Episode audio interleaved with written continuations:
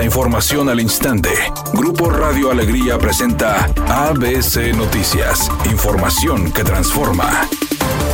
¿Qué tal? Muy buenas tardes, esta es la información. La Comisión Nacional del Agua determinó que no habrá trasvase de agua de la presa El Cuchillo hacia la presa Marte R. Gómez en Tamaulipas para el año agrícola 2023-2024. A través de un comunicado oficial, la dependencia federal precisó que esta decisión fue tomada tras un análisis y previsiones de disponibilidad ante las condiciones de sequía que prevalecen en el norte de México y los bajos almacenamientos de agua presentados en la presa El Cuchillo. El comunicado dice, derivado de las condiciones de sequía que prevalecen a nivel nacional y específicamente en el norte del país, se han presentado bajos almacenamientos en los embalses, en específico en la presa El Cuchillo ubicada en Nuevo León. El Comité Técnico de Operación de Obras Hidráulicas, durante su sesión 1617, llevada a cabo el 31 de octubre de 2023, determinó que después de análisis y previsiones de disponibilidad, no se llevará a cabo ningún trasvase de agua de la presa El Cuchillo hacia la presa Marte R. Gómez en Tamaulipas para el año agrícola 2023-2024, se lee en el comunicado.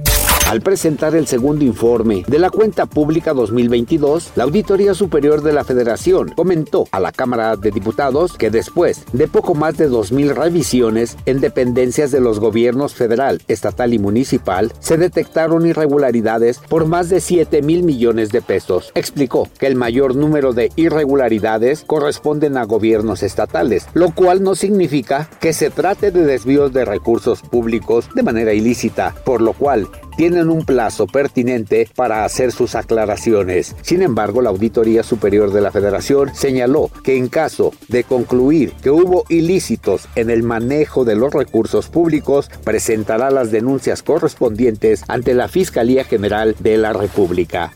ABC Deportes informa. Hoy hay fútbol. Hoy juega Tigres frente al equipo de Tijuana allá en el Estadio Caliente. Así que va a ser un partido interesante donde, por cierto, hay detalles que platicar porque van sin Carioca y Nahuel Guzmán en riesgo de suspensión. Y es que el mediocampista brasileño Rafael Carioca se perderá su segundo partido consecutivo en lo que va del torneo de la Apertura 2023. Y es que no hizo el viaje a Tijuana junto con el equipo desde el pasado viernes. El Club Aeroazul informó que Carioca quedaba fuera del encuentro ante el equipo de Chivas del pasado fin de semana. Sin embargo, todo esto por una infección que había tenido en el estómago. Sin embargo, bueno, está el tema de Carioca, pero también está el tema de Nahuel Guzmán, quien obviamente tiene una situación complicada porque corre el riesgo de sufrir una suspensión. El argentino acumula en este momento cuatro tarjetas amarillas, por lo que si ve una más, se perderá el próximo partido frente al equipo de San Luis.